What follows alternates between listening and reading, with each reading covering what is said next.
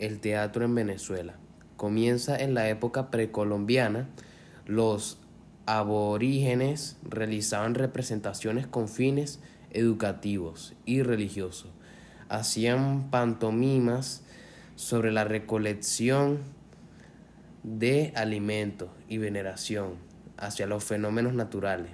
En el siglo XVIII es cuando se pueden presentar en un coliseo de Caracas casi permanente en las ciudades de Caracas y Maracaibo. Los autores más representativos fueron Calderón de la Barca y Lope Vega.